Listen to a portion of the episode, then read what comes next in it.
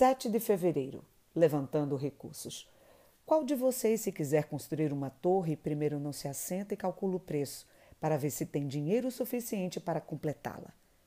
Pois se lançar o alicerce e não for capaz de terminá-la, todos os que virem rirão dele, dizendo: Este homem começou a construir e não foi capaz de terminar. Lucas 14, versículo 28 a 30.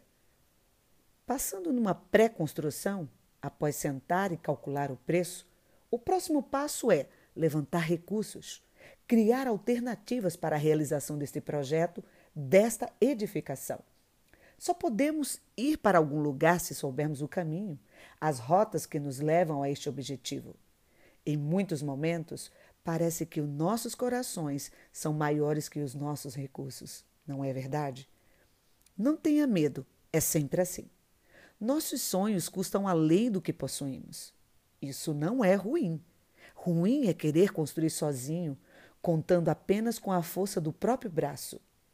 A nossa parte como família é projetar, calcular com sabedoria e prudência, não gastar o que não tem, não comprar o que não pode pagar, planejar, buscar estratégias, entender e respeitar os processos. Os sonhos precisam de tempo. É claro, acima de tudo, confiar em Deus, o dono de tudo. Lembre-se do texto. Se não for o Senhor o construtor da casa, será inútil trabalhar na construção. Se não é o Senhor que vigia a cidade, será inútil a sentinela montar guarda. Será inútil levantar cedo e dormir tarde, trabalhando arduamente por alimento. O Senhor concede o sono àqueles a quem ama. Salmos 127, versículo 1 e 2.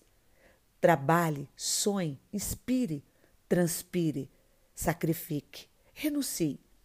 Conte com a ajuda de Deus. Dele vem toda a provisão. Ele é a fonte inesgotável. Com a ajuda de Deus, você conseguirá concluir o que começou.